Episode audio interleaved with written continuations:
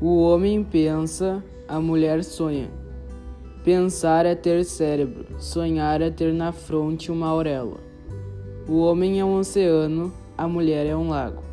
O oceano tem a pérola que embeleza, o lago tem a poesia que deslumbra. O homem é a águia que voa, o mulher é o rouxinol que canta.